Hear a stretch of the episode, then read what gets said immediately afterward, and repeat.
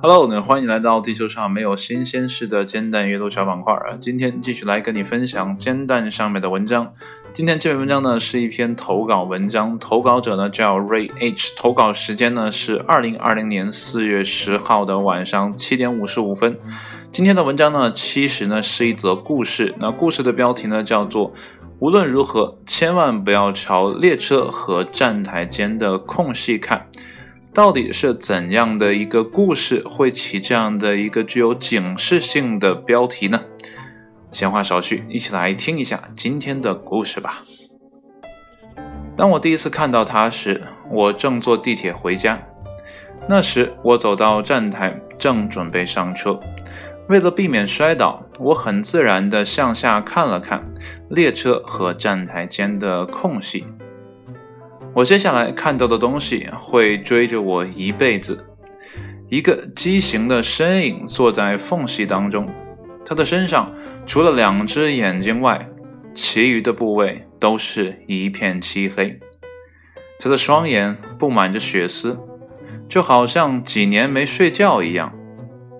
他的瞳孔很浑浊，这些是他脸上唯一的特征。他慢慢的伸出他消瘦的手，包住我的脚踝。他的爪子冰冷刺骨，一股电流传到我的腿上，我吓得一动不动，就像被冻住一样。时间仿佛也慢了下来，这一刻就像持续了好几年一样。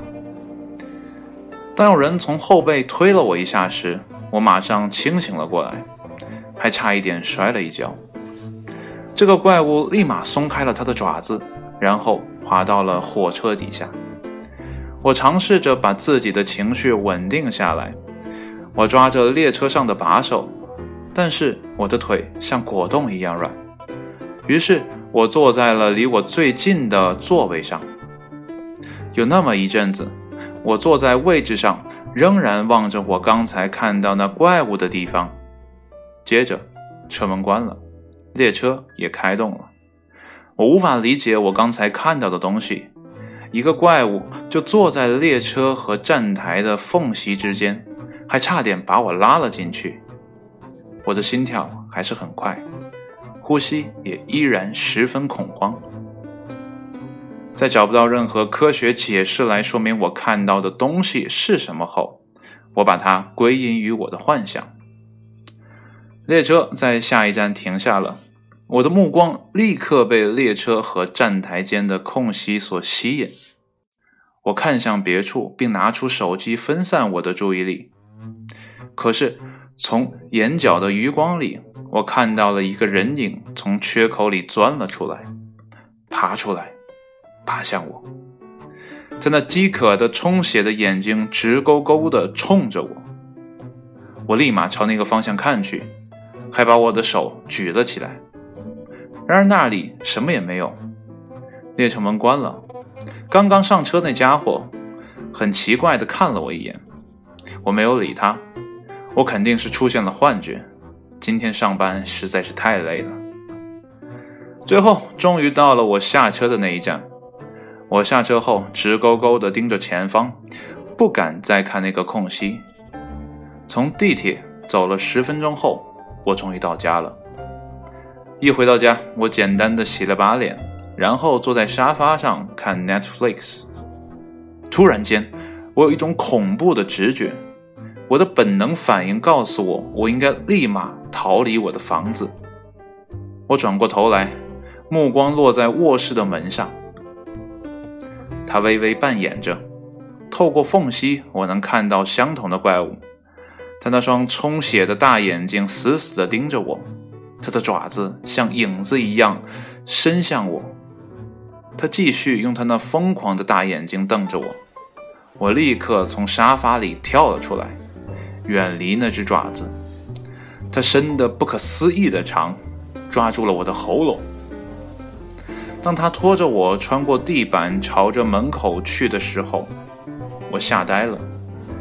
我试着把他推开，但是他还是牢牢地抓住我。这瘦弱的爪子异常有力。在离门呢还有一段距离的时候，他把我放了下来。他的脸上的另一个缺口打开了。在这之前，我甚至不知道他的脸上还有个缺口。一条巨大的像蛇一样的舌头缓缓地在他的脸上长了出来，同时还伴着可怕的牙齿。他的眼睛还是一如既往地继续地盯着我。当他慢慢地靠近我的时候，一种奇怪的黑色浓唾液从他的舌头上滴下来。得亏我命好，我把门踢开了，那怪物立刻离开了，好像门一开，它就消失了。我跑进卧室，把门紧紧地关上。我一想到那怪物用它那恶心的舌头吞噬我，我的背后一阵发凉。突然间，一个想法在我的恐慌的大脑里出现了，就像黑暗中的一道光亮。这个怪物只能在缝隙中生存吗？于是我封上了家里所有的缝隙、所有的门、所有的柜子，我用衣服堵住门缝。这下子，这怪物抓不到我了。我躺在床上，让自己稍微冷静一下。我仍然可以在门口上看到那粘稠的黑色唾液，我可不敢碰这玩意儿。我躺在床上，拉过毯子盖在身上。我拿起那本我正在看的书，开始看了起来。我有一种劫后余生的感觉，那怪物抓不到我了。接着，我感到我的腿上有一股冰冷的东西。我看着我的腿，但是毯子下面并没有鼓起来，下面不可能会有东西的。我拿起毯子往下看。当我意识到我这一行为创造出了一条缝隙的时候，已经晚了。那怪物坐在我的腿上，他的充血的大眼睛依旧盯着我，他就像一条等着吃饭的狗一样坐在那儿，吐着他那黑色的舌头。接着，他冲向了食物。好了，文章呢到这儿就结束了啊。这是一则哈都市啊，怎么讲？呃，奇怪的恐怖小短篇故事啊。不过这让我想起了毒液的形象哈。呃，他说完这个状态跟毒液好像很像哈。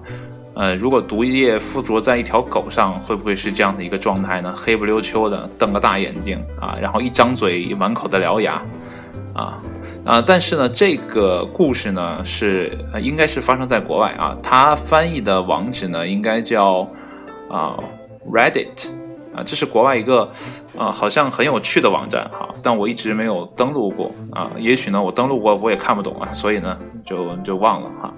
啊，这个故事呢不知道你听完是什么感受啊？呃。毕竟现在很多的城市呢都有了地铁，那即便没有地铁呢，我们也有啊类似于高铁这样的啊出行方式，那也会存在啊这样在啊站台和列车之间的那样的一个缝隙。不知道你有没有开启过脑洞，想想那个缝隙里到底有什么？呃，这个文章倒是给了我们一个啊比较有趣的脑洞啊，如果可以的话。啊，可以给它写成一个长篇的故事，啊，我也是想尝试用声音呢来读一个相对短的故事呢，让你可以啊更好的睡觉啊，因为之前我读了一篇啊关于呃怎么写一个呃让你想听啊，但又听了不会觉得特别好奇的故事啊，然后呢念给你，让你更好的睡觉，然后。我这过年期间一直也没有看后台的留言哈，等我再回来看的时候，有人就问啊，这个读故事的这个网站去哪里找？我记得我在文章里啊，应该是分享过啊，然后我就找了一下具体的是哪个网站，然后告诉了啊这个朋友啊，我不知道他现在有没有听。呃，但是反正我肯定是听不懂啊，因为全全是英文。如果有一个人愿意把这样的时间呢花在翻译上啊，就像我之前也说过，那大家是不是可以把这个内容拿过来做成一个中文的音频内容，陪大家去睡觉呢？我不知道你现在每天晚上睡觉的时候耳边响起的是什么，或者说什么都没有。那如果想起了，它是什么呢？啊，我可以告诉你，我想起的啊是郭德纲啊德云社的相声。好了，今天的文章呢就跟你分享到这里了，希望呢这篇文章不会让你啊太恐怖啊。好了，那我们下一期煎蛋阅读再见，拜拜。